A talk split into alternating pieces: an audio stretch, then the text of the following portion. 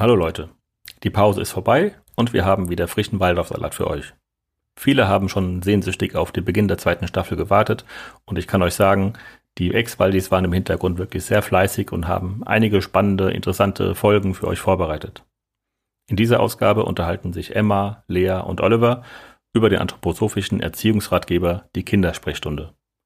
Karin Bergstermann ordnet das Buch historisch ein und gemeinsam werden verschiedene Ausgaben der Kindersprechstunde am Beispiel des Kapitels über Schlafstörungen miteinander verglichen. Zu diesem Thema gibt es auch wieder ein paar Inhaltswarnungen. Schaut daher bitte in die Show Notes. Und jetzt gebe ich ab ans Team. Viel Spaß. Hallo und schön, dass ihr wieder dabei seid bei Waldorf Salat, dem kritischen Podcast über Anthroposophie. Im Team Waldorf Salat haben sich ehemalige Waldorfschülerinnen und andere Menschen zusammengefunden, die mit der esoterischen Weltanschauung Rudolf Steiners aufgewachsen sind. Und auch in dieser Folge sind wieder zwei von uns als Expertinnen dabei. Das Thema heute heißt Schlafprobleme und die Kindersprechstunde. Und im Studio sind bei uns aus dem Team Waldorfsalat die Emma und die Lea sowie der Steffen an der Technik. Hallo Leute. Hallo. Hallo. Wir wollen uns kurz vorstellen, damit ihr die Stimmen besser einordnen könnt. Ähm, vielleicht zuerst die Lea. Hi, ich bin Lea. Ähm, ich habe Kinder ähm, und mit denen einiges zum Thema Schlaf durchgemacht.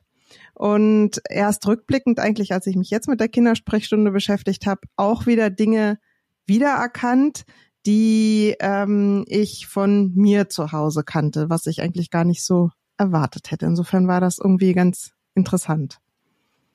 Ja, das wird spannend. Und die Emma ist auch dabei.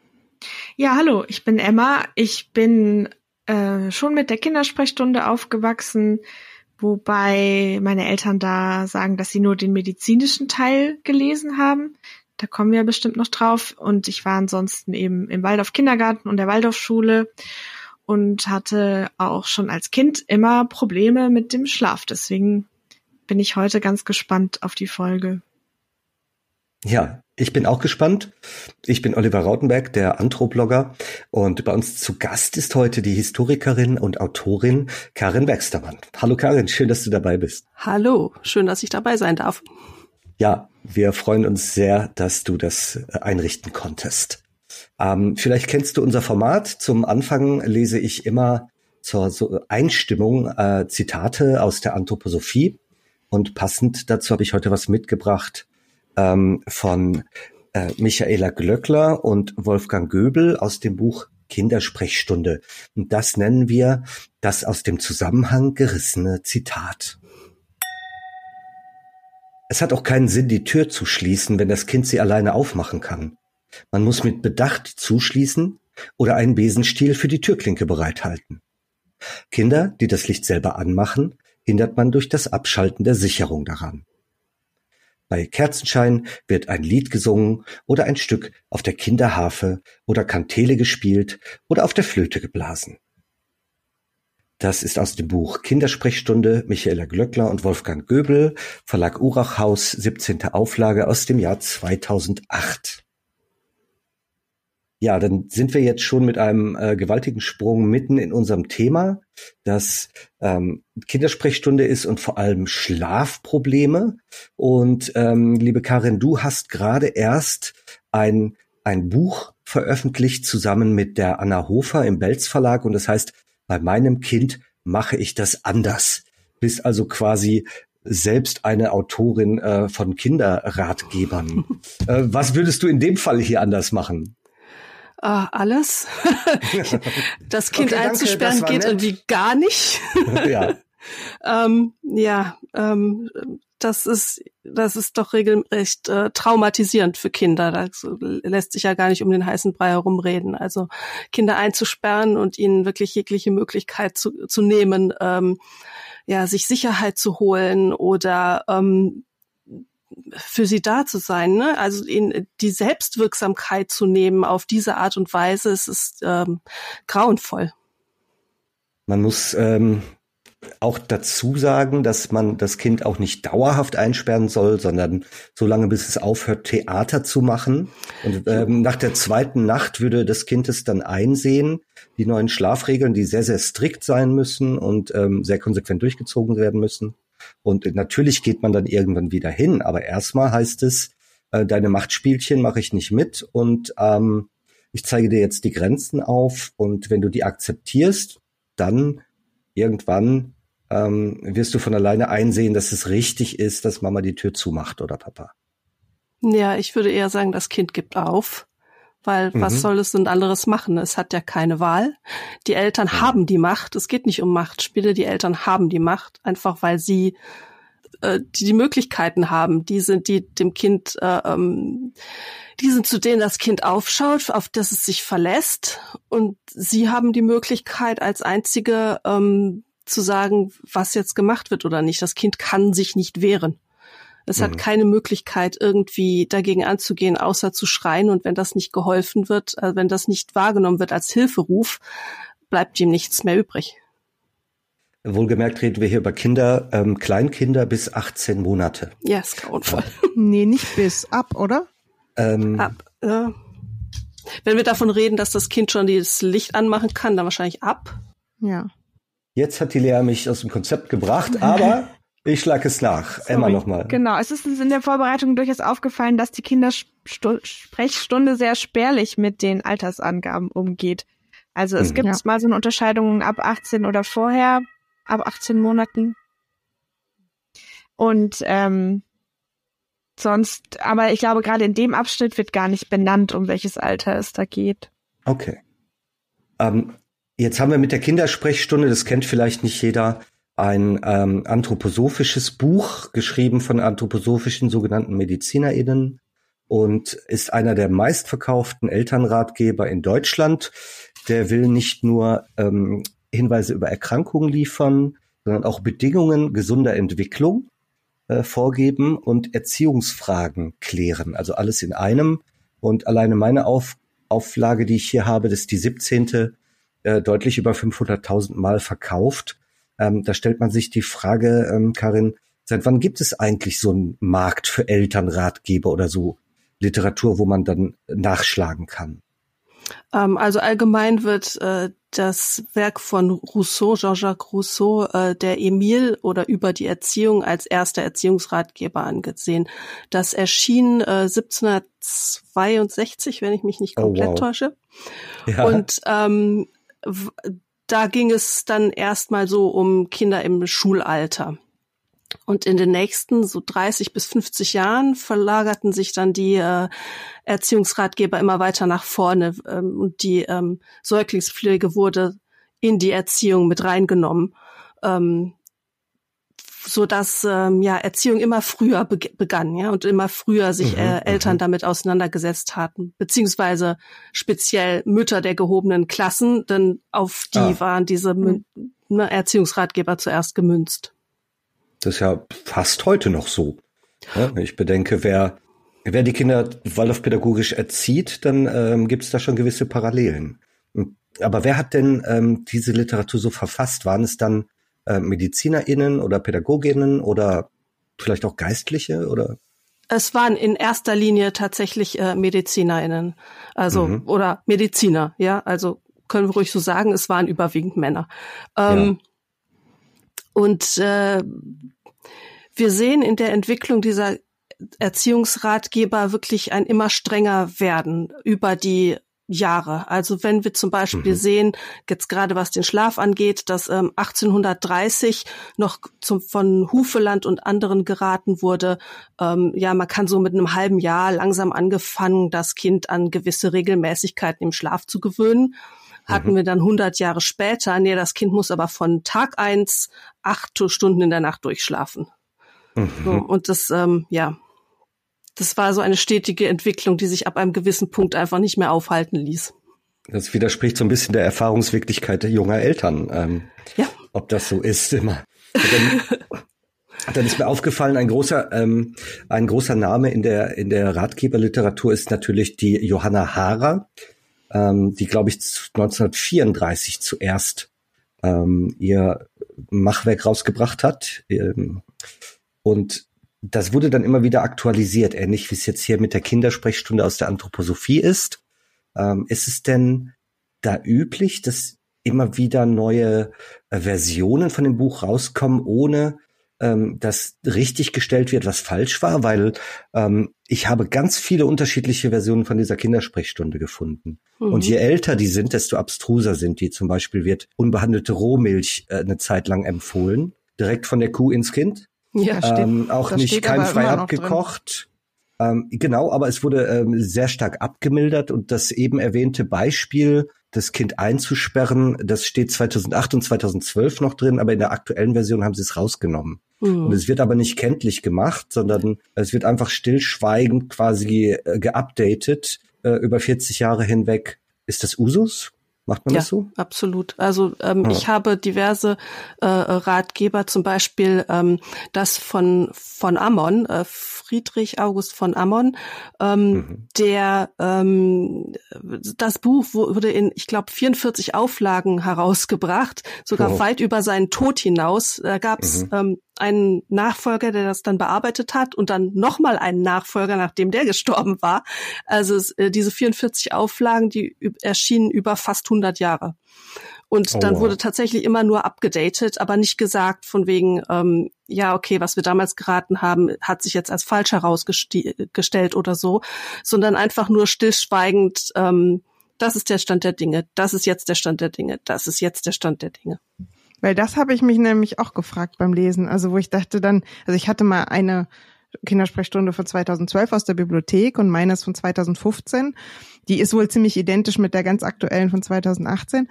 Und ein paar Sachen sind da grundlegend unterschiedlich. Und ja. ich dachte, aber nie steht das. Also das wird nie angegeben. Mhm. Also weder an dieser Stelle wurde was gekürzt, einfach nur oder so also geschweige ja denn sowas wie eine Distanzierung von wegen, also früher haben wir das mhm. empfohlen, aus diesen mhm. und jenen Gründen empfehlen wir das nicht mehr.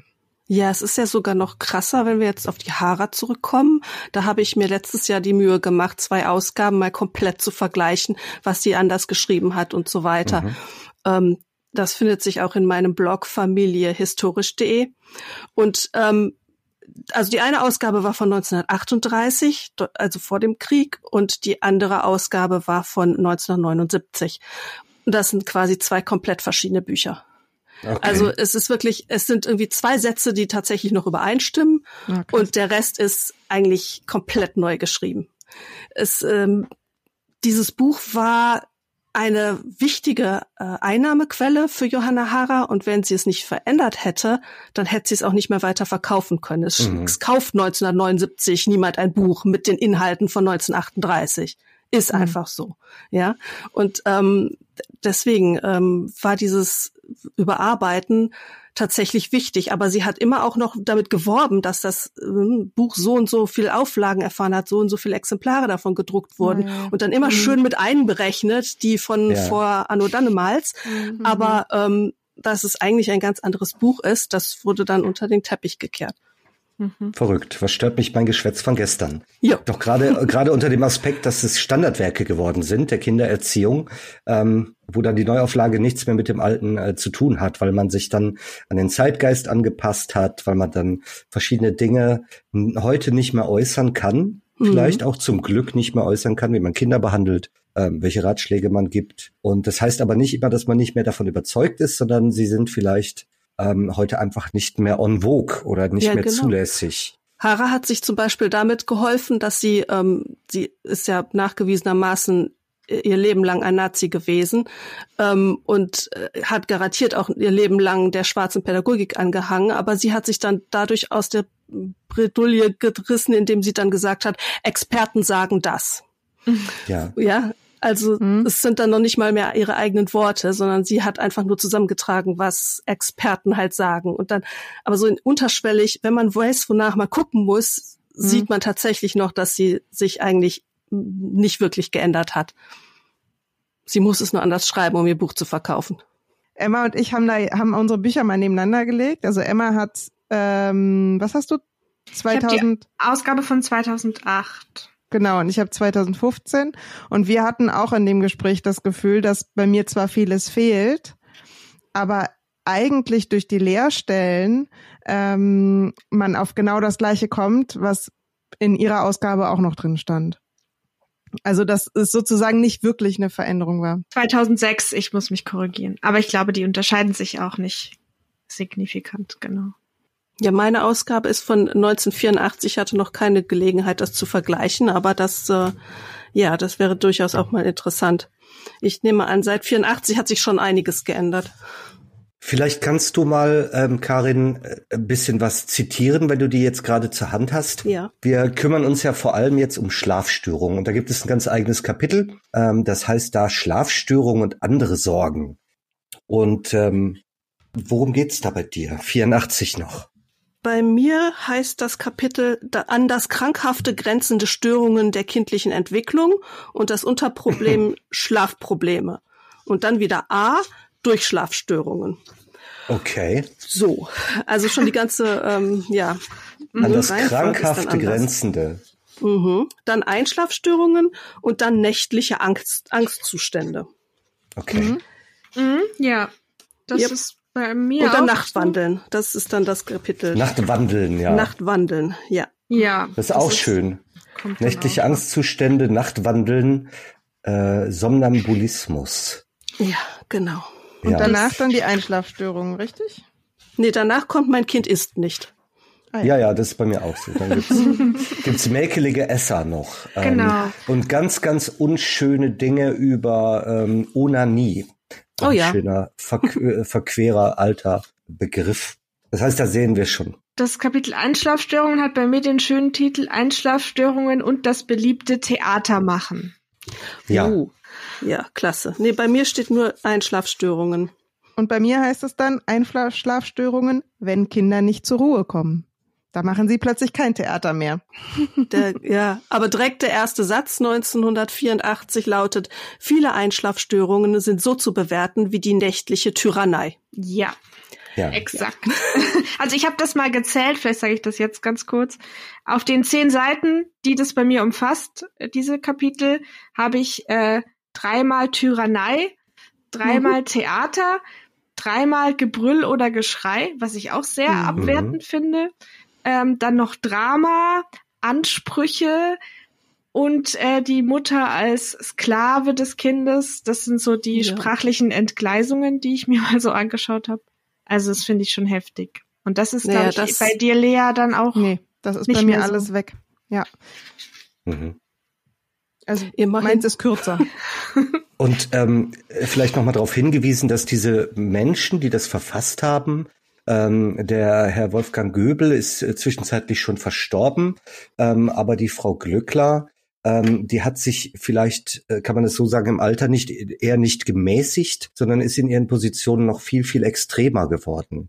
Ähm, was die, das Propagieren anthroposophischer Medizin und ihrer speziellen ähm, ja, äh, Behandlung von Kindern ähm, betrifft.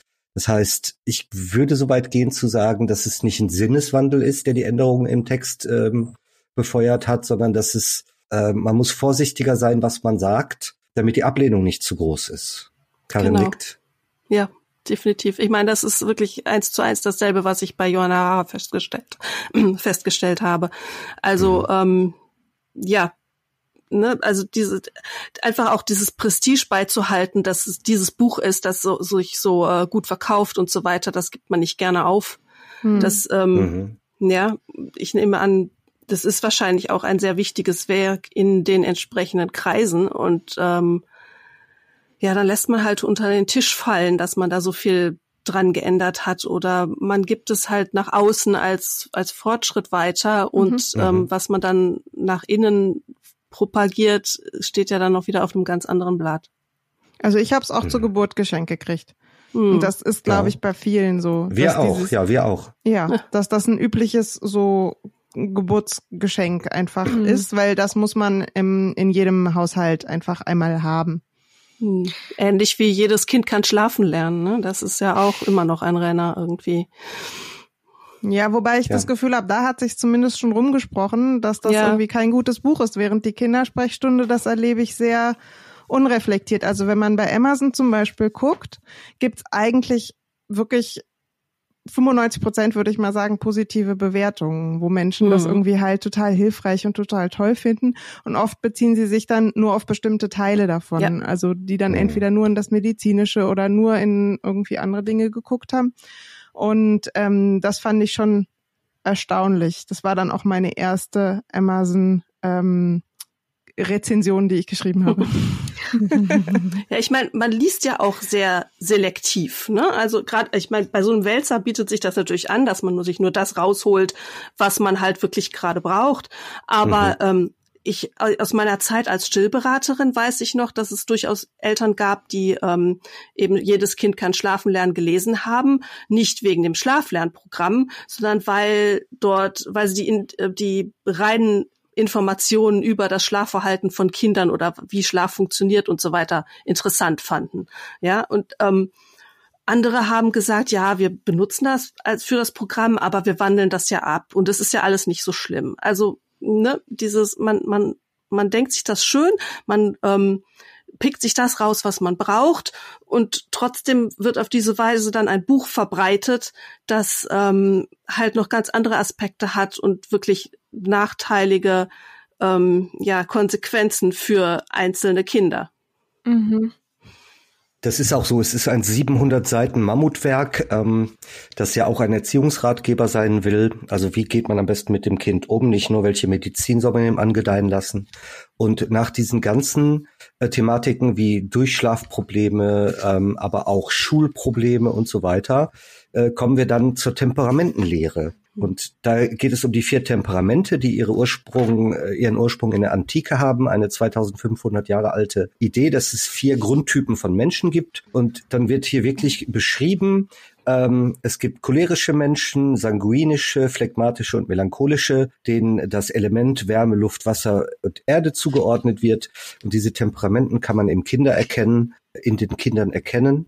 Und ähm, die spielen auch eine große Rolle in der Waldorfpädagogik und in der Erziehung. Ähm, nur da blättert wahrscheinlich niemand hin, weil hat das Kind ein Schnüpfchen, dann schlage ich mal Schnüpfchen nach und dann gucke ich in diesem riesen Mammutwerk ähm, halt selektiv diese Passage an.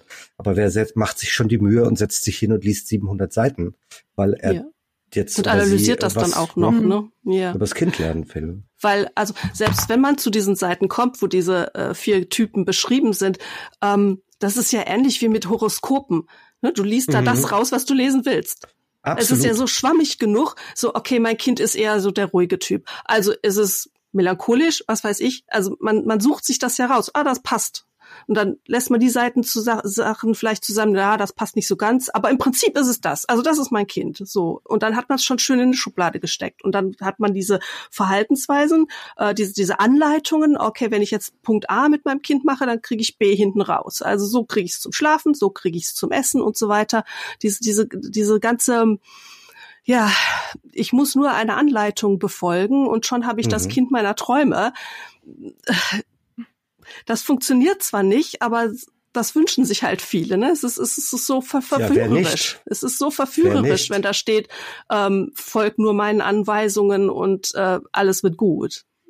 Würdest du denn sagen, dass diese Mischung aus medizinischem und pädagogischem auch schon eine Tradition hat oder ist das was Besonderes? Ja. Also, dass die Anthroposophen nee. hier, also dass die, die Überschrift über das Über-Über-Kapitel von den Schlafproblemen heißt bei mir Gesundheit durch Erziehung.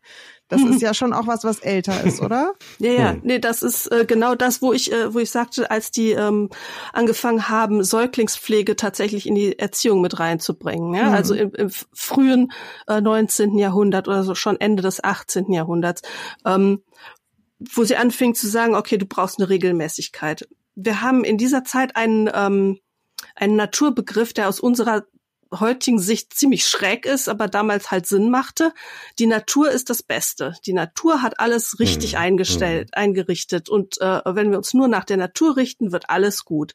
Gleichzeitig ist aber der Mensch die Krone der Schöpfung und muss über den animalischen Instinkten stehen, mit seinem besseren Wissen. Ja, und da kommt es dann rein, dass diese Natur ja an sich gut ist, in gewisse Bahnen gelenkt werden muss, alles seine Ordnung haben muss. Ja, und da kommt dann eben rein, ich muss in alle vier Stunden stillen, das Kind muss dann und dann zu schlafen und äh, gipfelte dann in den 1930ern darin, dass das Kind zu bestimmten Zeiten aufs Klo zu gehen hat. Ja, und mhm. ähm, Genau, also das ist das ist absolut tief äh, äh, sitzend, tief verwurzelt in dieser ähm, Erziehung und äh, Säuglingspflege äh, dass das äh, eigentlich nicht auseinanderzudröseln ist. Also da hat das eine das andere ähm, bedingt, ja. Und das, das Religiöse? Ist, ähm, das Religiöse kommt da garantiert, ja, natürlich. Weil das ne, dadurch, dass Krönung der Schöpfung, ja, äh, hast du halt automatisch halt das Religiöse da drin, ja.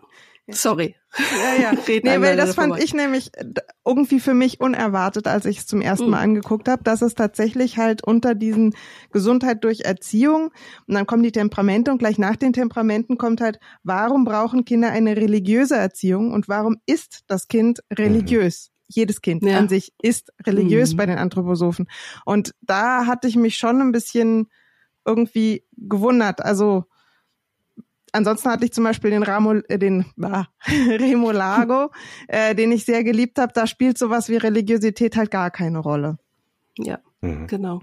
Und wie ist das historisch? Also ähm, Hara oder so oder noch weiter vor natürlich? Nee, äh, die ähm, also es gibt vereinzelt welche, die sich tatsächlich stark auf Religion äh, beziehen, äh, vor allem eben auch im äh, frühen 19. Jahrhundert noch. Aber das äh, nimmt dann immer wie immer mehr ähm, ja einen, einen weniger wichtigen Platz ein, weil die Natur und das, was der Mensch lernt, einfach in Vordergrund gerückt wird.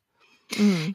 Ich frage mich ähm, jetzt schon, wenn wir so reden, gerade mit diesen Vergleichen, habe ich entsteht bei mir der Eindruck, vieles, was die Kindersprechstunde hat oder macht, war normal, aber zu Zeiten lange bevor die Kindersprechstunde zum ersten Mal mhm. rausgekommen ist. Also das ist ja ein Buch, was in den 80er Jahren erstmals erschienen ist aber irgendwie Dinge transportiert, die ich jetzt eher so ein Jahrhundert früher verorten mhm. als normal verorten würde.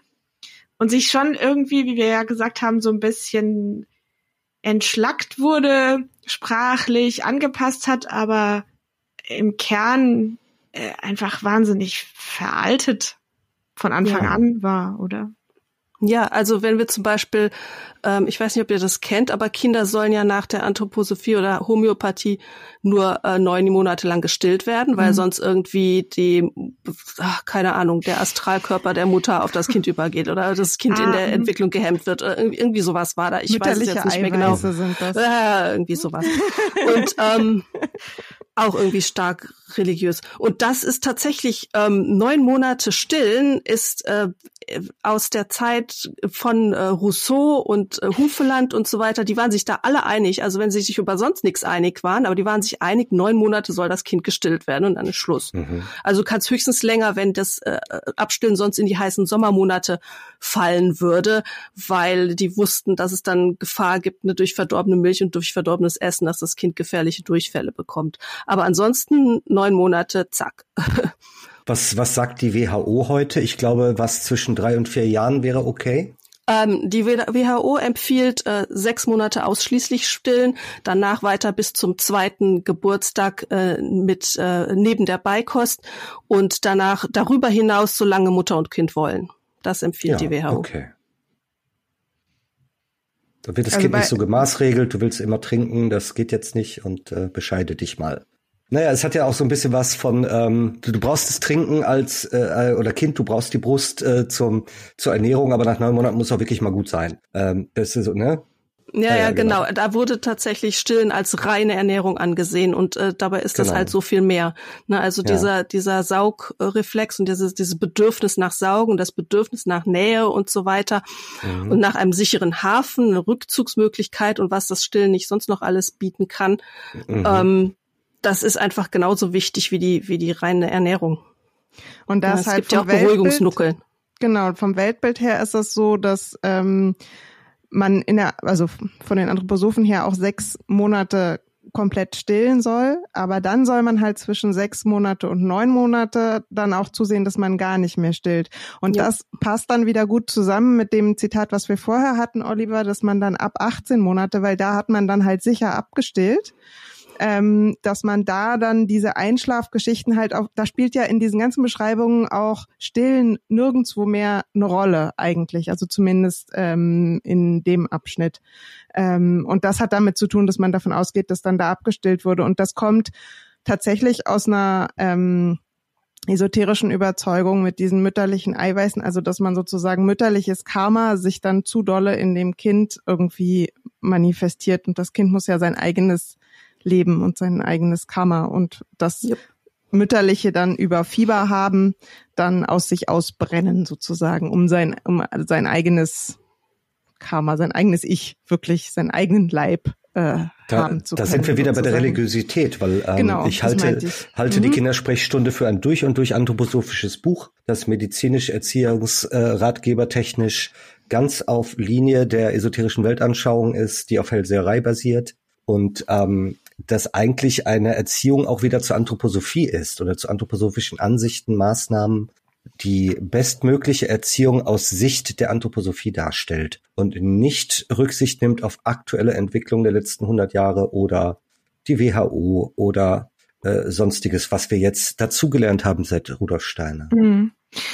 Ich finde es auch ganz interessant in diesem Schlafkapitel. Ähm, da findet sich viel wieder, was ihr eben auch zum Stillen gesagt habt, so starre Regeln, an die sich das Kind eben anpassen muss, wo es einfach von Anfang an funktionieren muss oder nach spätestens sechs, 18 Monaten, wie auch immer, dann da, da drin äh, ankommen muss oder durch Zauberei eigentlich dann auf sowieso irgendwann alles funktioniert, so wie sie es schreiben. Es wird aber nie wirklich erklärt oder begründet, warum man jetzt was wie macht, schon erst recht nicht mit wissenschaftlichen Erkenntnissen, mit Nein. Empfehlungen oder so. Also da, da fehlt eigentlich, das wird ja nicht ausgesprochen, also zumindest in meiner Ausgabe in dem Teil nicht, dass es hier um Karma ging oder was auch immer. Hm. Aber sie haben irgendwelche Regeln im Kopf, offensichtlich. Es steht auch explizit drin, man soll es auch dem Kinde nicht erklären. Man soll einfach konsequent handeln und durch Handeln ähm, ein mhm. Vorbild sein. Und wenn das Kind fragt, warum muss ich denn jetzt im Dunkeln ins Bett und die Tür ist zu, dann erklärt man es ihm nicht. Ja. Ähm, das soll auch explizit nicht getan werden. Erinnert mich wiederum ein bisschen an Waldorfpädagogik. Du bist noch nicht so weit, du verstehst es noch nicht. Frag nicht, ich erklär's dir nicht. Kinder dazu erziehen, die Welt nicht zu verstehen.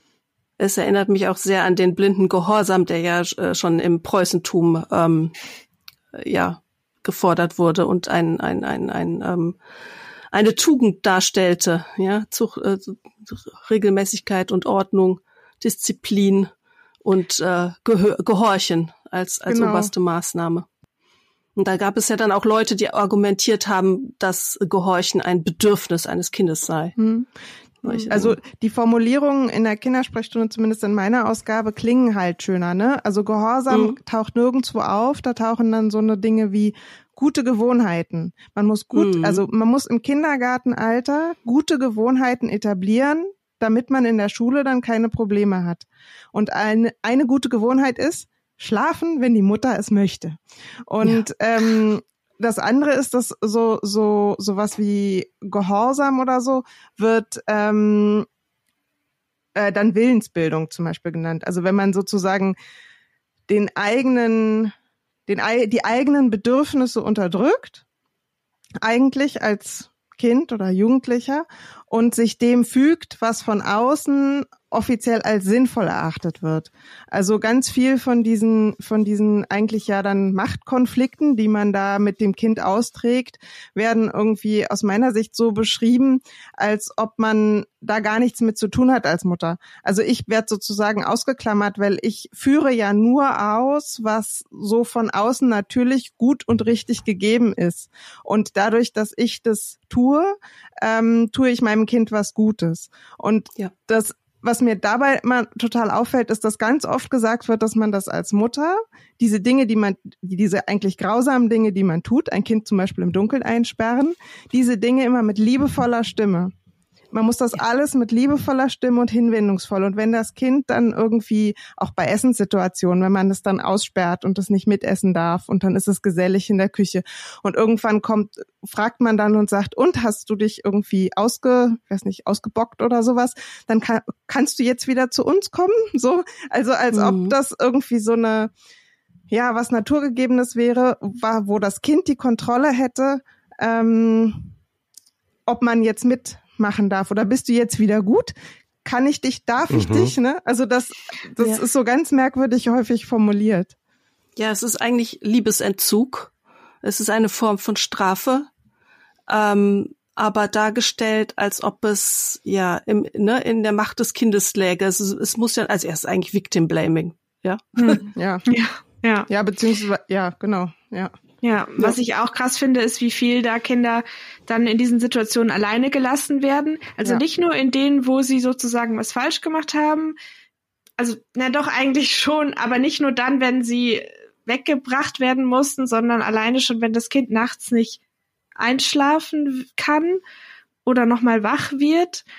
Ähm, dann ist da sowas wie, ja, bis zu einem gewissen Alter kann man es vielleicht noch zu sich holen, aber es sollte dann schon im Bettchen neben dem Bett der Eltern stehen und die Mutter reicht ihm vielleicht eine Hand drüber.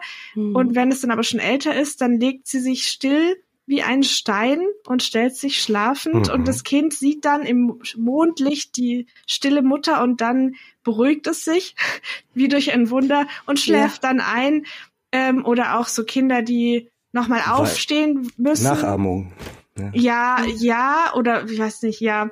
Die spürt ja dann die Ruhe der Mutter, also wenn die die richtige Haltung hat, dann hat genau. das Kind die auch. Ja, ja. Da steht dann auch, wenn das Kind nochmal aufsteht, es darf dann noch ein Bilderbuch anschauen, aber selbstverständlich darf man sich nicht mit ihm unterhalten. Also aber das ist doch auch so perfide. Du, in, du hast doch indirekt dann wieder die Mutter ist schuld, ne? Mhm. Also wenn das ja, Kind nicht, klappt. sich so mhm. verhält, ne, wenn es nicht klappt, so wie es soll, dann ist die Mutter schuld. Du warst halt nicht ruhig ja. genug. Du mhm, bist halt genau. nicht richtig mit deinem Kind umgegangen. Du hast halt meine Anweisungen nicht, äh, ähm, nicht befolgt. also bist Klarheit. du ja, ne? Du bist schuld. Mhm. Und ähm, ja, ja, in unserer Gesellschaft werden gerade Mädchen und Frauen darauf sozialisiert, sich irgendwie für alles ständig die Schuld zu geben. Das ist mhm. schon so, ja. Mhm. Und dann als Mutter wird das nochmal multipliziert und äh, ja, potenziert geradezu. Also du, du machst ja ständig Sorgen, dass du irgendwas falsch machst. Und dann kommen die noch so unterschwellig daher und sagen, jo, wenn was nicht gut läuft, dann bist du halt auch schuld. Musst du halt besser sein. Ah, ja. Ja. Oder du gehst arbeiten oder verwirklichst dich selbst und bist Ach Gott, ähm, ja, bloß nicht. schickst das Kind in den Kindergarten. Das geht ja gar nicht. Du solltest es ja liebevoll nee. zu Hause selber erziehen. Ähm, ja, ja. Das hatten Natürliche wir, glaube ich, auch der schon. Mhm. Genau, da gehört sie hin, da fühlt sie sich wohl. Oh. Ähm, äh, mir ist auch aufgefallen, dass äh, kaum äh, jetzt subjektiv von mir gesprochen gar keine Männer stattfinden in der mhm. Erziehung mhm. und in der Pflege und in der Schlafproblematik weder 1984 noch 2006. Was hatten wir noch 2008 und 2012? Na, bei mir dann schon. Aber am Ende kommen die dann. Ich habe ja, sie in also, meiner Version nicht gefunden, die nee, Männer. 2005, die Eltern, die P Väter. Genau, da ist uns das auf, auch aufgefallen. Also Väter werden selten explizit genannt, aber bei mir steht an fast allen Stellen, wobei Emma noch Mutter stand, steht bei mir Eltern zum Beispiel. Also die Inhalte haben sich nicht geändert und wenn man das liest, merke ich auch, dass bei mir, also so von einfach vom Gefühl immer das Bild der Mutter entsteht, aber vom sprachlichen haben sie das auf Eltern umgemünzt tatsächlich. Also das ist einer dieser Schritte, wo ich auch das Gefühl habe, dass wenn man das jetzt unbedarft liest, man deutlich weniger so, hä? So, mhm. so, so Irritationsmomente ja, hat, wo man Dinge komisch findet, weil es sprachlich deutlich moderner oder glatter ist. Aber die Inhalte sich halt nicht, nicht wirklich geändert haben. Also es entstehen so Lücken, das war mir aufgefallen, wo dann zum Beispiel dieses, dieses äh, Zitat, was du vorgelesen hattest, Oliver, das steht bei mir nicht drin. Es steht aber mhm. auch keine Alternative drin. Und dann ist es so ganz komisch, dass wenn man das dann stringent durchdenkt und denkt, okay, ich habe, es steht ja drüber, Schlafprobleme. Ich habe ein Schlafproblem. Und dann lese ich mhm. die inzwischen nur noch sechs Seiten, die ich habe. Ich käme mir, oder ich habe es damals nicht durchgelesen, aber ich käme mir echt verarscht vor, weil da steht tatsächlich nichts drin, was einem mit einem Kind mit Schlafproblemen, was tatsächlich ja einfach ein Problem ist für die ganze Familie, wirklich ja. helfen würde. Es stehen immer noch so die gleichen Tipps drin, teilweise von vorher, die finde ich sehr magisch sind. Also man, man, und auch immer so ein, wie man legt so einen Schalter um. Also man hat erkannt, dass das Kind nicht schlafen kann, weil es einen kalten Luftzug gibt. Man macht einen Schleier ja. drum, Bäm, das Kind schläft. Man hat irgendwie erkannt, dass das Kind sich irgendwie einsam fühlt oder sonst sowas. Man klebt einen Schleier mit goldenen Sternchen, ich hatte übrigens auch goldene Sterne, ähm, an der Decke hin, zack, das Kind schläft. Man hat erkannt, das Kind ist unruhig, man tut es zu seinem Geschwisterkind ins Zimmer, zack, das Kind schläft. Und das war mit meiner Schwester auch so, die wurde dann auch bei mir ins Zimmer gestellt und hat dann scheinbar auch wunderbar geschlafen. Aber das sind alles keine Prozesse. Also es gibt keinen nee. Prozess, wo ich ein Kind mhm. begleite, eine Lösung für mhm. seine Probleme zu finden. Also wenn man irgendwie zum Beispiel dann abstillt oder was auch immer, dann ist das ja ein Prozess, den man gemeinsam mit dem Kind irgendwie gehen muss, weil man vielleicht andere Selbstberuhigungsstrategien erlernen muss, auch ja, als genau. äh, Kleinkind, ähm, damit man irgendwie wieder selber gut in den Schlaf findet und das ist auch ein Rumprobieren und dann gucken, was für alle passt und sowas. Und das kommt in diesem Buch nicht vor. Und das fand ich irgendwie nee. ganz eindrücklich irgendwie. Ja, ich finde auch, also ne, die ersten zwei, drei Seiten, die sind irgendwie nur Beispiele, Beispiele für Durchschlafstörungen, aber die sind alle so mh, hm, ja aus der Luft gegriffen so, ja. also die, ich fand das ja am besten. Ähm, ein Säugling von mehreren Monaten wird jede Nacht Punkt 23.12 Uhr unruhig und schläft nach etwa 30 Sekunden ah. wieder tief, fest und tief. Es dauert einige Zeit, bis die Eltern das Geräusch des hoch oben am Himmel leise brummenden Linienflugzeugs als Ursache erkannten. Also das ist doch schon eine. Wie oft kommt sowas denn vor? Ja, aber das, das, das hilft einem doch nicht. Ja, es entsteht der Eindruck, dass man nur genau die richtige Erkenntnis ja. haben muss und sofort genau. ist das Problem gelöst. Ja, genau. Ich kann vielleicht da kurz berichten, ähm, von den wenigen, an das ich mich erinnere, bei meinen Schlafstörungen damals waren wir dann auch mal bei einer anthroposophischen Ärztin und da durfte ich mir dann einen Edelstein aussuchen und den sollte ich dann immer mit ins Bett nehmen, damit ich dann schlafen kann. Und oh Wunder, diese Magie hat nicht gewirkt. Ich habe trotzdem nicht geschlafen. Aber das war so die Idee, die diese Ärztin dann hatte. Okay. Es fehlen auch, finde ich, in diesem Buch total die Basics. Also das, was mir damals ja. mit meinen Kindern am meisten geholfen hat. Deswegen sagte ich vorher Remolago. So was von, wie viel schläft so ein Kind eigentlich in dem Alter und wie viel schläft genau. es eigentlich ein halbes Jahr später, weil das ändert sich ja das und deswegen ist es ja. auch wichtig zu wissen, ne, welche, welch, über welches Alter reden wir hier eigentlich gerade und auch sowas wie Tagschläfchen, wann macht man die Wachfenster, Schlafbedarfe, Schlafbedarfe sind unterschiedlich, kann man nicht beeinflussen, wie lange ich ein schlechtes Gewissen hatte, bis ich festgestellt habe durch Tracken der Schlafzeiten, was ja hier überhaupt nie, nirgends, never empfohlen werden würde, ähm, dass meine Kinder einfach einen geringen Schlafbedarf haben. Ja. Und mhm. natürlich passen und dann, dann irgendwie irgendwelche Schemata nicht. Das kann dann auch nicht funktionieren. Und dann kommt man halt in die Situation, dass man versucht, Kinder ins Bett zu stecken, die einfach noch nicht müde sind. Und dann dauert so eine Einschlafbegleitung dann halt irgendwie zwei Stunden, weil man damit ja. einfach zu früh angefangen hat. Und, und dann wächst der Frust. einfach ja. Und dann weckt die Distanz zum Kind, weil du musst dich emotional distanzieren, weil du machst ja alles, was du nur kannst. Es liegt ja dann irgendwie am Kind mhm. oder du bist halt mhm. halt selber schuld, aber irgendwas läuft falsch. Und äh, ne, es ist unheimlich schwer, wenn man in so einer Situation ist, dann diesen Schritt zurückzumachen und sagen, Moment mal, wo kommt das eigentlich her? Wo kommen diese Erwartungshaltungen eigentlich her? Und ist das, was ich mache, eigentlich noch äh, am Problem orientiert, an, an uns orientiert? Hilft das uns?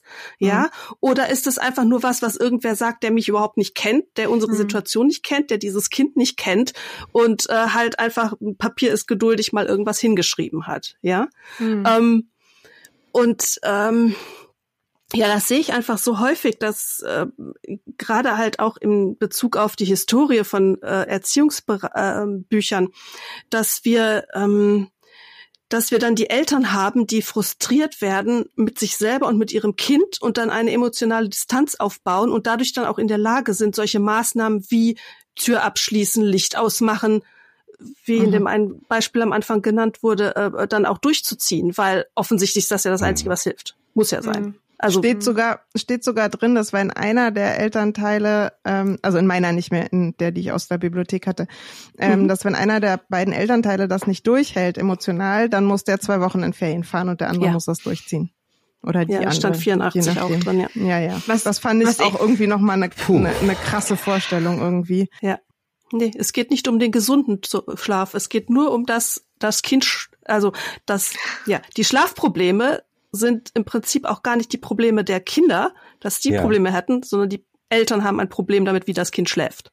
Sehr ja, gut. ja, ich habe auch bei, ihr habt vorhin ja gesagt, bei mir wird nie begründet, warum man was macht. Es gibt eine mhm. Stelle, wo es begründet wird und da steht, der Schlaf der Mutter ist heilig, heilig weil ja, ja, das ja. ist der Grund für alles. Das Kind muss schlafen, damit die Mutter schläft, weil die Mutter muss ja am Tag 18 Stunden zugewandt und liebevoll sein können. Ja. Und dafür muss sie schlafen. Warum das ihr Job ist, äh, 2006 I don't know, aber ähm, das ist dann der Grund. Aber es ist auch interessant, dass man sozusagen Gewalt am Kind vor, also empfiehlt, um den Rest des Tages liebevoll sein zu können. Das ja. macht ja irgendwie überhaupt keinen Sinn eigentlich. Nein. Ja. Äh, da, man muss wirklich schon ähm, sich ziemlich abgekapselt haben, um das nicht als Gewalt zu empfinden. Ja, und mhm. das als, keine Ahnung, notwendige, liebevolle Maßnahme. Also ist ja dieses Framing auch so. Das ist ja. jetzt liebevolle Konsequenz. Ja. Ähm, ja, man kann halt mit Worten da auch viel suggerieren. Ja, es wird ja auch immer so geframed, ne, mit dem man mhm. hängt jetzt einen schönen Schal dahin. Man macht irgendwie, also man macht das Bett zu einem schöneren Platz Mhm. Und die Erwartung ist dann, weil ich es jetzt so schön gemacht habe, musst du jetzt schlafen. Und das muss jetzt genau. funktionieren, weil wir haben uns ja irgendwie so viel, so viel Mühe gegeben. Genau. Mhm. Was die Erwachsenen schön finden würden, das muss ja dann auch das Kind schön finden. Also einfach mal zu gucken, äh, mag mein Kind denn überhaupt das, was ich mache? Also ist das mhm. überhaupt schön fürs Kind? Das, das, ja. das ist dann wieder diese, dieser, äh, ja, diese Selbstwirksamkeit, die dem Kind nicht zugestanden wird und eigentlich dem nicht zugestanden wird, dass ihm nicht zugestanden wird, eine eigene Person zu sein, sondern ja. ne, wir schicken, wir stecken es in diese Schubladen, wie eben mit den vorhin erwähnten äh, Kategorien Melancholiker, Sanguiniker und so weiter. Ja, und also es ist, ja, es, ist, es sind einfach immer nur Schemata und es ist keine Substanz dahinter. Hm. Also wenn ich mich zurückerinnere, war es schon so, dass, dass meine Mutter, also so eine grausame Sachen hat sie alle überhaupt gar nicht gemacht. Ähm, wir hatten ein relativ ausführliches Ritual mit Kerze anzünden und Gebet und so. Und sie ist dann halt bei mir sitzen geblieben, bis ich tatsächlich auch geschlafen habe. Also da hat sie sozusagen, mhm. ist sie dem nicht gefolgt. Wobei das als Highlight des Tages ähm, für das Kind dargestellt wird, dieses Ritual zum Einschlafen. Mit der Kerze. Ähm, das so. soll, soll mhm. das Schönste sein am ganzen Tag. Hm. Ah, ja. ja, also mich erinnert das wieder an was, was wir ähm, jetzt in einigen Folgen oder gerade auch bei Waldorfpädagogik schon hatten, dass man quasi einerseits ein Wesen hat, das man anscheinend nicht ähm, daraufhin befragen kann oder sich zumindest anschauen kann, was es mag oder nicht mag, das eigene mhm. Vorstellungen, Wünsche, eigentlich eine Individualität hat und trotzdem führt man mit dem einen Machtkampf. Also so dieses gleichzeitig Überhöhen und Erniedrigen von dem Kind, ähm, gleichzeitig über- und unterfordern, alleine lassen mit Sachen, aber überhaupt nicht ernst nehmen. Das ist für mich so ein Mindfuck. Aber das findet sich immer wieder. Wenn man genau hinschaut, steht es schon, äh, steht es schon ganz vorne im Buch, ähm, wo die Autorinnen sagen, die Aufgabe von Medizin und Pädagogik ist es, Bedingungen zu schaffen für eine möglichst gesunde Inkarnation. Ja. ja. In der Anthroposophie ist das Kind ja noch nicht fertig, wenn es auf die mhm. Welt kommt. Dann ist es nur ähm, ein, ein Körper und entwickelt dann seine magischen Auren, quasi den Ätherleib, den Astralleib in sieben Jahresschritten und muss also immer wieder in neue Reinkarnationsstufen reinkommen. Und worum es geht in diesem Buch ist Erziehung zur Anthroposophie oder das Verhelfen zu einer gesunden Inkarnation. Das ist ja alles schon so sehr fremdbestimmt, wie Emma das gerade sagte. Ne? Was ich interessant mhm. fand beim Durchblättern meines Buches, bei mir gibt's ganz viele bunte Bilder drin, ähm, dass mhm. eigentlich auf allen Bildern die Kinder irgendwie zufrieden, versunken oder sowas sind. Also kein Bild gucke ich an und habe das Gefühl als Mutter, ich müsste jetzt irgendwas tun. Also die sind mhm. alle sozusagen ähm, selbstgenügsam in dem Moment des Fotos. Das fand ich als Bebilderung für so ein für so ein Buch auch irgendwie auffällig irgendwie. Also es gibt wenig Bilder, wo einen Kinder überhaupt angucken zum Beispiel, sondern die sind eigentlich immer einfach beschäftigt mit irgendwie irgendwas. Ja, jetzt wo du es sagst, ist ähnlich mit der Hara. Also das, wie gesagt, ne, das Buch von 38, das hat keine Bilder, es hat ein paar Zeichnungen, weil da ja auch Strickanleitungen und sowas drin sind. Also Zeichnungen für für solche Dinge. Das gibt's hier auch drin. Nicht wirklich mit nee, Kindern. Anleitung. und aber das Buch von äh, die Ausgabe von 79, die hat unheimlich viele Bilder drin und auch wirklich so heimelige Bilder, ja. Mhm. Also ähm, ja, das siehst du an und denkst dir, ah, wie schön. Mhm. So. Wir hatten uns bisschen bei der Vorbereitung lustig gemacht, weil es, wir haben uns, uns ist das aufgefallen, es fehlen auch Bilder, wo Kinder auf dem Schoß sind oder hm, getröstet mhm, werden oder ja. Nähe bekommen. Und es gibt ein Bild, wo jemand zwei Wesen auf dem Schoß hält und es sind zwei Kätzchen. Und dann steht hier, hier fühlt sich nicht nur das Kind wohl, sondern auch die Kätzchen. Aber gezeigt werden halt so. nur die Kätzchen. Ja. Es gibt auch im Stichwortverzeichnis, also weder bei der Kindersprechstunde noch bei der Elternsprechstunde, ein Stichwort zum Thema irgendwie trösten oder ähm, mhm. ja. Was, äh, da gibt es noch ein anderes Wort für, fällt mir jetzt gerade nicht ein. Ich hatte auf jeden Fall mehrere, die in so in die Richtung äh, gingen, gesucht und habe da tatsächlich auch nichts gefunden. Ja, es ist äh, eine ganz schön harte Welt, die da ähm, erzeugt wird oder die Vorstellung einer ganz harten Welt. Wir hatten es gerade dann noch von ähm, den Schlafproblematiken, was plötzlichen Kindstod angeht. Das wird aber bei der Glöckler alles nicht erwähnt äh, in der Kindersprechstunde, sondern da heißt es an einer Stelle dann ja, es gibt plötzlich einen Kindstod, aber dann wollte das äh, Kind seinen Leib bewusst verlassen. Es war eine fehlgeschlagene Reinkarnation, ein fehlgeschlagener Reinkarnationsversuch und auch mal ein Weckruf an die Eltern. Ne? Also ich entnehme dem, hättet ihr euch mehr mit der spirituellen Welt äh, befasst, mhm. dann wäre das Kind nicht auf diesem Weg bei euch gelandet. Also es ist immer wieder, äh, in, im Subkontext ist immer wieder Schuld ja. Schuldzuweisungen und ähm, Sorry, ich würde mal kurz gern noch mal dazwischen grätschen. Ich habe in der Zwischenzeit mal in meinem Buch geguckt und ähm, unter K wie Kindstod findet man tatsächlich einen Eintrag im Register.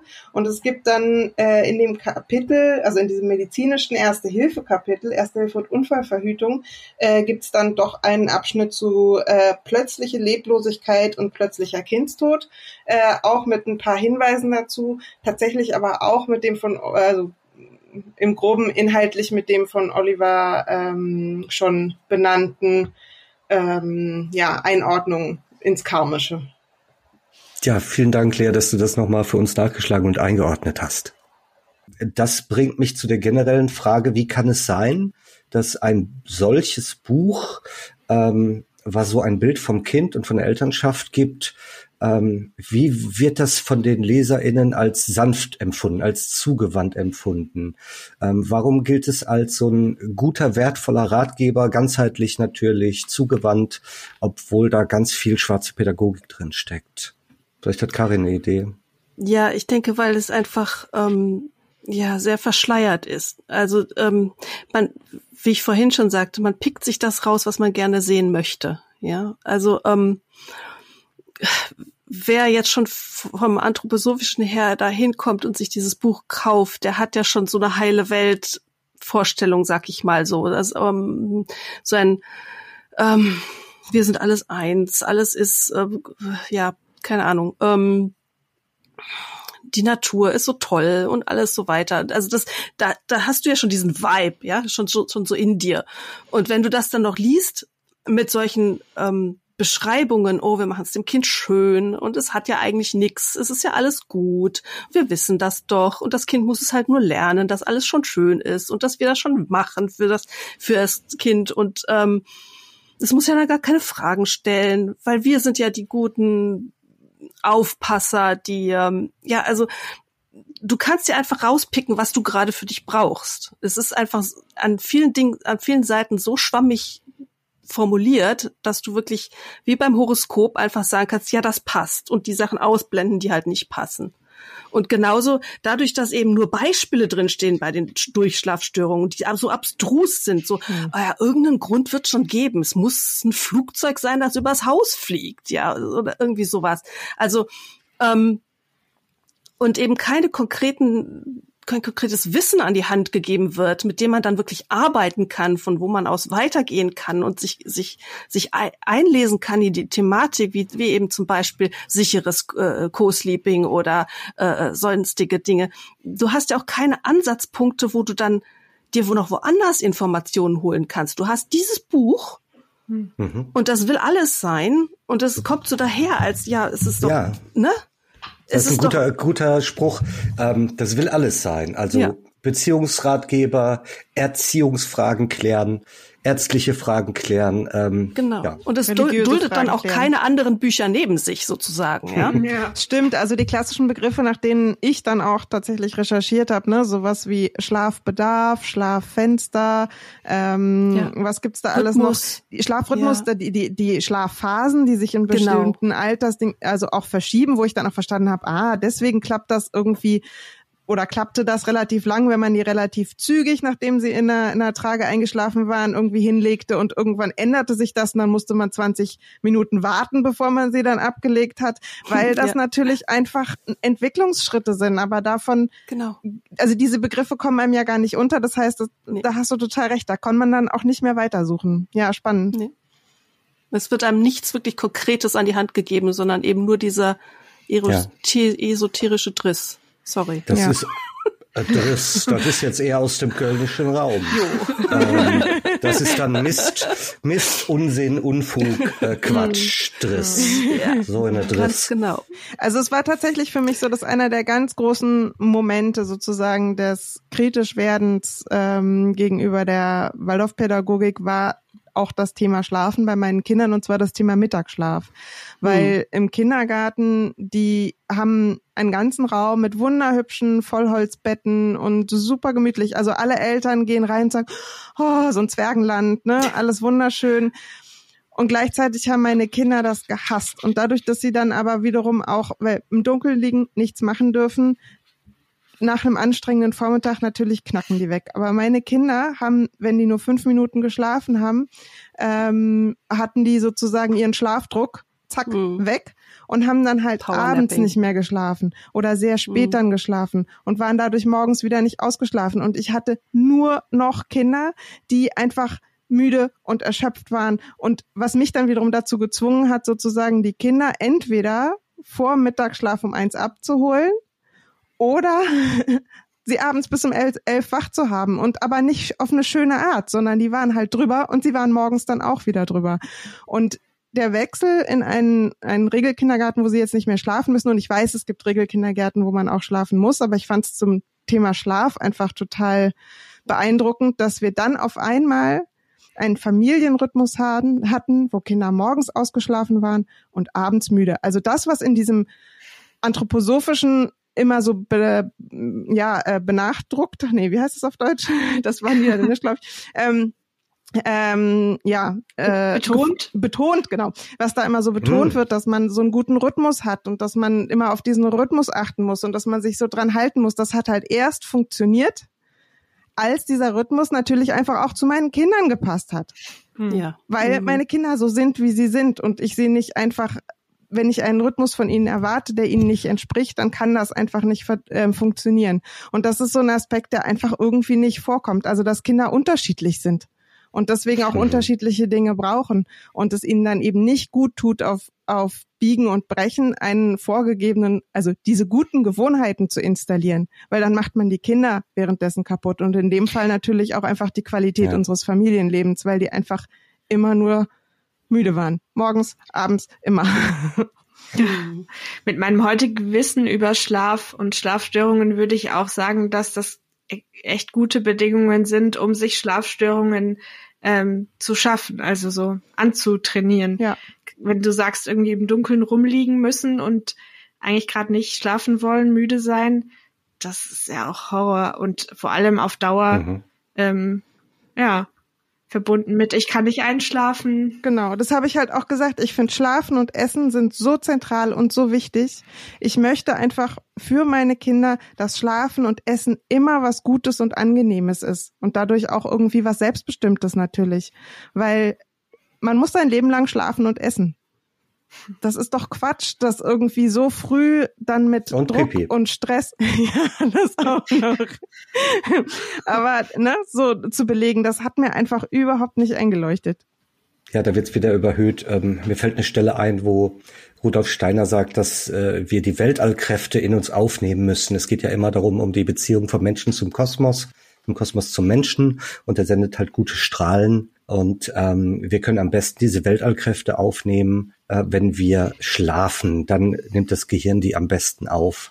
Und dann wäre man so quasi bewusstlos und wäre so eine Antenne für die guten Kräfte des Kosmos.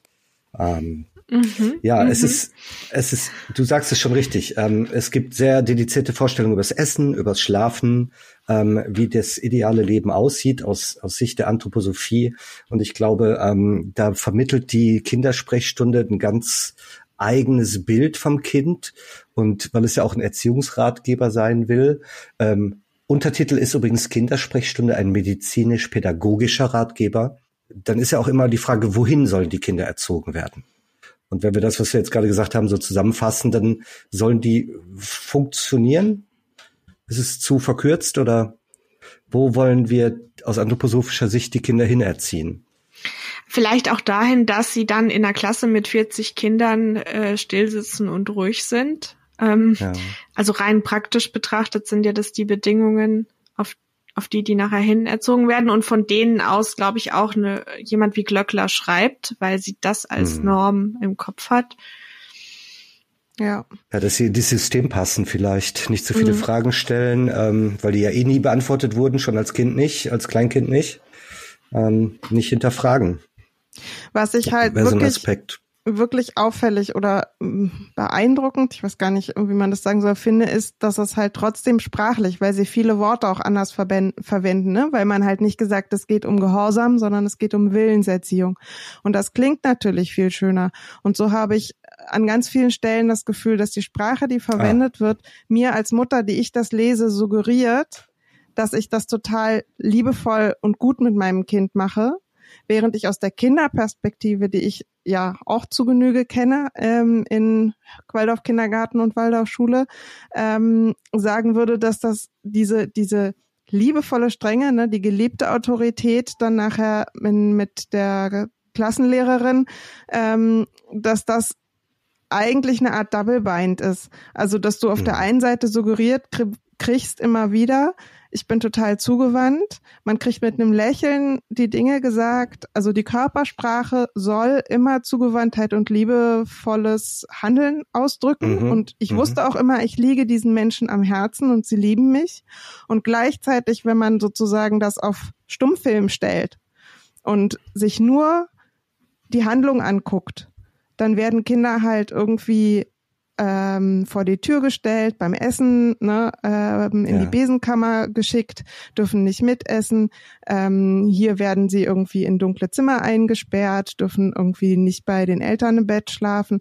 Also da passiert ganz viel, was wir von außen als Gewalt sehen würden.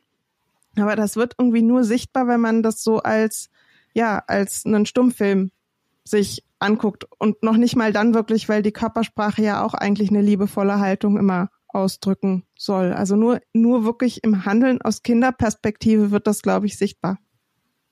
Das ist eigentlich perfektes Fazit. Ähm, wobei Karin jetzt schon tief Luft geholt hat und ich ihr gerne den Satz noch gönnen möchte.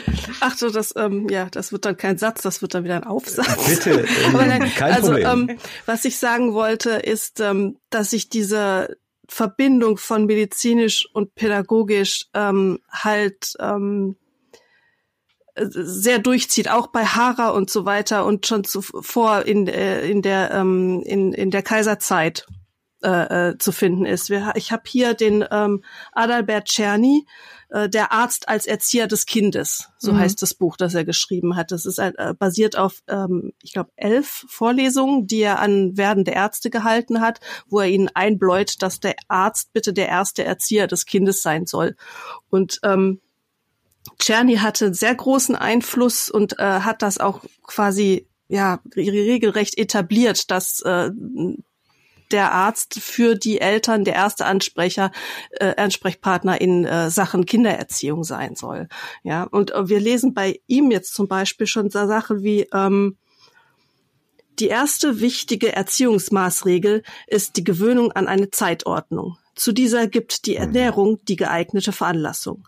Bei jedem Kinde ist die Anpassung an strikte Nahrungspausen nach Wunsch zu erreichen, also Wunsch der Eltern natürlich. Bei unruhigen Kindern setzt dies allerdings eine gewisse Energie der Pflege voraus. Bei der Durchführung der Nahrungspausen handelt es sich also nicht bloß um eine für die Ernährung wichtige Maßregel, sondern tatsächlich um die erste Erziehung zur Beherrschung der Triebe. Ja, also das wow. Kind kommt als so ein äh, ja, triebgesteuertes Etwas auf die Welt und wir müssen das erstmal zu einem ordentlichen Menschen machen. Und das haben wir halt echt von Anfang, ja, wir Eltern und vor allem dann halt die Ärzte mit ihrem glorreichen Wissen. Mhm. Ähm, und wir haben das halt vom Anfang des 20. Jahrhunderts an äh, ganz massiv äh, äh, verbreitet. Ähm, und das steckt wirklich tatsächlich in unserer gesamten Gesellschaft eigentlich noch unheimlich tief drin, selbst wenn wir das uns heute gar nicht mehr so bewusst ist und wir sehr viele Gegenströmungen mittlerweile haben. Aber einfach dieses, ähm, das Kind weiß ja noch nicht, was gut für es ist. Das steckt einfach immer noch unheimlich tief in den Köpfen drin. Mhm. Würdest du die, oder wie würdest du die Kindersprechstunde da irgendwie in den Reigen äh, einordnen? Eine Variante der schwarzen Pädagogik. Es ist, ja. Okay. Es fügt sich da wunderbar ein zu Czerny und zu Birk und Hara und wie sie alle heißen. Mhm. Ich selber würde den pseudomedizinischen Aspekt da nochmal hervorheben ähm, weil es natürlich auch viel aus der Sicht einer äh, Pseudomedizinerin oder mehreren Pseudomedizinern ähm, geschrieben ist, die ähm, eine Hellseher-Heilkunde ohne Wirknachweis betreiben. Mhm. Prima. Zum, wir würden immer gerne versuchen, am Schluss noch ein positives Fazit zu ziehen. Das äh, ist gerade ein bisschen schwer mal wieder. ähm, das, die Erfahrung machen wir häufiger, aber ähm, wenn wir uns jetzt von der Ratgeberliteratur was anderes wünschen könnten und ähm, nicht jeder von uns kann so toll sein wie Karin und die einfach selber schreiben. einfach ein Buch schreiben und veröffentlichen mit Expertise und Know-how, sondern ähm, die meisten von uns kaufen die einfach. Wir haben Kinder, wir wollen uns informieren. Was würden wir uns wünschen, sollte anders sein im Bereich der ähm, Ratgeberliteratur und da hat unsere Gästin natürlich das letzte Wort und deswegen würde ich zuerst Lea und Emma mal fragen. Lea, was könntest du für einen Wunsch formulieren? Ich würde mich freuen, wenn das Buch tatsächlich insgesamt kritischer rezipiert würde. Also wenn sich das rumspricht, so ein bisschen ähnlich wie bei dem Buch irgendwie jedes Kind kann schlafen lernen, dass man irgendwie vielleicht nicht alle Familien, aber viele Familien irgendwie wissen und wenn das irgendwo auftaucht, dass immer jemand so den Finger hebt und sagt, aber keine gute Idee und wenn es einem irgendwie unterkommt in öffentlichen Bibliotheken oder in den Buchläden oder irgendwo, dass man vielleicht das entsprechend auch anmerkt, ähm, ob den Menschen, die das da präsentieren oder im Angebot haben, irgendwie klar ist. Prima. Dann würde ich Emma noch fragen wollen. Ja, ich glaube, ich würde noch einen Schritt weitergehen. Also mein Wunsch wäre, dass dieses Buch eingestellt wird. Also, dass es nicht neu aufgelegt wird, weil wir jetzt auch gesehen haben, auch mit sprachlichen Anpassungen ist es einfach kein Buch, was, was wir ja noch brauchen oder sinnvoll haben wollen. Aber ich glaube, das muss man von dem Verlag, der das rausbringt, nicht hoffen oder erwarten, weil das auch ein anthroposophischer Verlag ist natürlich. Und was ich mir sonst wünsche von der Kinderratgeberliteratur, ist, dass auch einfach angeschrieben wird gegen diese Idee von Machtkämpfen zwischen Eltern und Kindern. Also dass wirklich Kinder als Kinder gesehen werden. Das mhm. spricht auch ein bisschen mein mhm. jüngeres Ich. Ich weiß, dass mich das als Jugendliche, auch als Kind irgendwie schon beschäftigt hat, dass ich dachte, wieso verstehen die Leute um mich rum nicht, dass Kinder einfach Kinder sind und keine Gegner oder sonst irgendwas und dass die auch Unterstützung brauchen. Und das ist mein Wunsch. Wunderbar. Da würde ich unsere liebe Gästin zuletzt fragen. Karin, dein Wunsch. Ja, es ist ein schöner Wunsch, dass das Buch verschwindet. Ich habe da nur leider nicht so viele Hoffnungen, weil zum Beispiel gab es vor ein paar Jahren eine große Kampagne gegen jedes Kind kann schlafen lernen, ähm, als es zu einem anderen Verlag gewechselt ist. Und der Verlag hat im Prinzip gesagt, solange sich das verkauft, legen wir das auch auf. Mhm. ähm, aber äh, das heißt natürlich nicht, dass wir uns das nicht wünschen können. Aber ich denke, äh, dass äh, auch wichtig ist, dass es eben viel Literatur gibt, die eben andere Wege aufzeigt. Und da sind wir auf einem guten Weg. Es gibt mittlerweile so wunderbare Bücher von Nora Imlau, Susanne Mirau und so weiter, die einfach ähm, ein besseres Zusammensein in der Familie pro, wie sagt man, befürworten oder? und propagieren. Das ja. war das Wort. Dankeschön. Ja.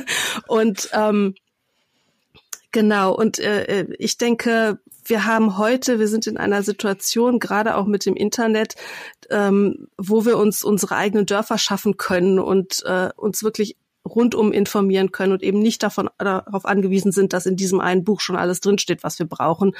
Und äh, solche Podcasts wie eurer helfen da auch ganz großartig mit, ähm, so ähm, ne, aufzuklären und zu sehen, die Welt ein Stückchen besser zu machen. Ja. Oh, vielen, vielen lieben Dank. Oh, gerne. Ja, dann sage ich vor allem dir herzlichen Dank, liebe Karin, für deine Expertise als ähm, ja als Bloggerin, als Autorin, als ehemalige Stillberaterin, ja, vielen Dank auch natürlich an alle unsere ZuhörerInnen, die sich für unser Thema interessieren. Und wir freuen uns ganz doll, wenn ihr eure Ideen, Fragen oder Kritik zur Sendung einschickt. Und wenn ihr uns äh, darüber hinaus noch eine Freude machen wollt, dann hinterlasst doch bitte eine Bewertung für unseren Podcast. Und zwar dort, wo ihr ihn gefunden habt. Und damit sage ich für heute, das war's und bis zum nächsten Mal. Tschüss. Tschüss. Tschüss. Tschüss. Tschüss. Und damit es nicht bei dem aus dem Zusammenhang gerissenen Zitat bleibt, hier wieder die Vollversion. Nehmen wir an, das Bettchen steht inzwischen in der Küche, weil sonst andere zu sehr gestört werden. Da geht das Drama folgendermaßen weiter. Die Mutter hört das Gebrüll. Fünf Minuten muss sie es aushalten, höchstens zehn Minuten darf sie es aushalten. Nach dieser peinvollen Wartezeit ist das eine Kind schon ruhig, ein anderes brüllt noch. In jedem Fall öffnet man jetzt langsam und sicher die Tür und fragt freundlich, ist es jetzt gut? Dann komm und stellt die alten Verhältnisse wieder her. Wenn das Kind aber jetzt weiter brüllt, so sagt man, wenn du aufgehört hast, komm ich wieder und schließt die Tür. Nach weiteren fünf Minuten Gebrüll wiederholt man dasselbe. Diese Versöhnungsbereitschaft ist wichtig. War man aber bisher immer inkonsequent, indem man etwas anderes tat als das, was man sagte, so dauert das Leiden länger. Nach zwei Wiederholungen hat jedoch das eineinhalbjährige Kind meist verstanden, dass es so nicht mehr weiterkommt. Manchmal muss man sich aber noch neben das Bett stellen und das Geschrei ein wenig ertragen. Wichtig ist, dass die Reaktion des Erwachsenen jetzt ruhig und bedacht und ganz anders ist als sonst. Es folgt kein beruhigender Redeschwall, kein verzweifeltes Ach Kind, kein Auf den Arm nehmen, kein Küsschen, hm, vielleicht ein paar ruhig gesummte Töne, vielleicht ein leise gesprochener Liedertext. Nützt dieses alles in fünf Minuten nichts, dann muss man wieder hinaus und das Ganze geht noch einmal von vorne los. Die Atmosphäre kribbelt vor Intensität, weil man den Punkt erreichen will, an dem das Erlösende Jetzt ist es gut gesprochen werden kann. Diese ganze Stimmung ist zwar von Anfang an durch Versöhnungsbereitschaft getragen, an keiner Stelle aber lässt man ab von der Grenze, die aus sachlichen und vernünftigen Gründen jetzt gezogen werden muss. In der nächsten Nacht genügt schon ein freundlicher Zuruf, dann herrscht meistens Ruhe. Allerdings sollte man sicher sein, dass das Kind nicht gerade zum Zeitpunkt dieser Gewohnheitsänderung einen Infekt ausbrütet und deshalb schreit. Es hat auch keinen Sinn, die Tür zu schließen, wenn das Kind sie alleine aufmachen kann. Man muss mit Bedacht zuschließen oder einen Besenstiel für die Türklinke bereithalten. Die Unsitte, nachts zu trinken zu geben, erschwert die Situation. Da hilft es, die gewohnte Flasche Tee einfach hinzustellen, sie dem Kind aber nicht mehr zu geben. Oft verschläft es dann das Trinken, wenn der Sklave die Flasche nicht mehr reicht. Man kann auch den Zuckergehalt, sofern sich diese Gewohnheit eingeschlichen hat, langsam auf 0% senken. Es hat denselben Erfolg. Oder man erklärt eines Tages freudig, und ab heute brauchst du auch nachts deine Flasche nicht mehr und hast stattdessen dieses Zwerglein, das dir dann eine Geschichte erzählt, wenn du aufwachst oder so ähnlich. Es gibt gestrickte Gnome und Zwerge aus Wolle. Sie sind besonders geeignete Schlafgenossen in diesem Alter, können aber auch bei Krankheiten trösten und bisweilen sogar zum Ersatz für die bisher notwendige Nähe der Mutter werden. Einschlafstörungen und das beliebte Theater machen. Viele Einschlafstörungen sind so zu bewerten wie die nächtlichen Tyrannei. Das heißt, die Kinder haben die abendliche Gewohnheit, Theater zu machen. Die Behandlung ist dieselbe. Durch eine neue Art abendlicher Zuwendung wird dafür eine Basis geschaffen, dass eine wohltuende Grenze gezogen werden kann. Beispiele. Ein blaues Tuch wird an der Wand oder über das Bett gespannt mit ein paar Goldsternen als Sternenhimmel ein neuer Schlafgeselle erscheint, vielleicht in Form des schon vorher gestellten Zwergleins, der gute Nacht wünscht. Oder bei Kerzenschein wird ein Lied gesungen oder ein Stück auf der Kinderharfe oder Kantele gespielt oder auf der Flöte geblasen. Das war von Wolfgang Göbel und Michaela Glöckler aus dem Buch Kindersprechstunde, ein medizinisch-pädagogischer Ratgeber. Eine Ausgabe von 2008.